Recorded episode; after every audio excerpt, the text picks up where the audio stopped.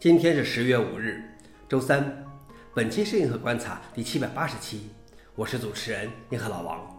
今天的观察如下：第一条，使用 AI 和激光炮塔击杀蟑螂的开源项目；第二条，基于 Linux 的 Steam Deck 掌机出货量逾一百万部；第三条，美国白宫提出围绕 AI 的资源安全和透明规则。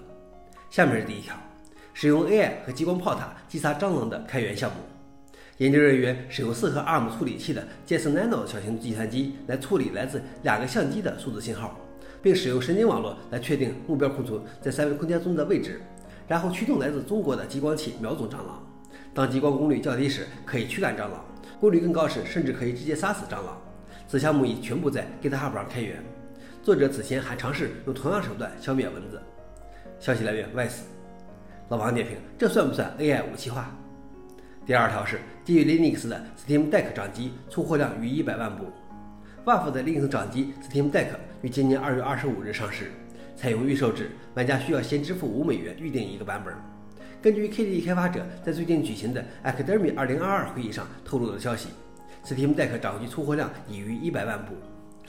Steam Deck 包含了一个完整的 KDE Plasma 桌面模式。消息来源：Gaming on Linux。老王点评：这相当于拉高了 Linux 的桌面终端占有率啊！最后一条是美国白宫提出围绕 AI 的资源安全和透明规则。白宫周二提出了一项不具约束力的人工智能权利法案，称其将帮助父母、病人和工人避免因教育、医疗和就业领域越来越多的使用自动化而受到伤害。人工智能软件的开发者和使用者应该自愿遵守，以防止该技术不公平地对人们造成不利。但该法案对私营企业没有约束力。美国商会警告说，如果这些不具约束力的建议成为规则，可能会损害美国企业在全球舞台上的竞争能力。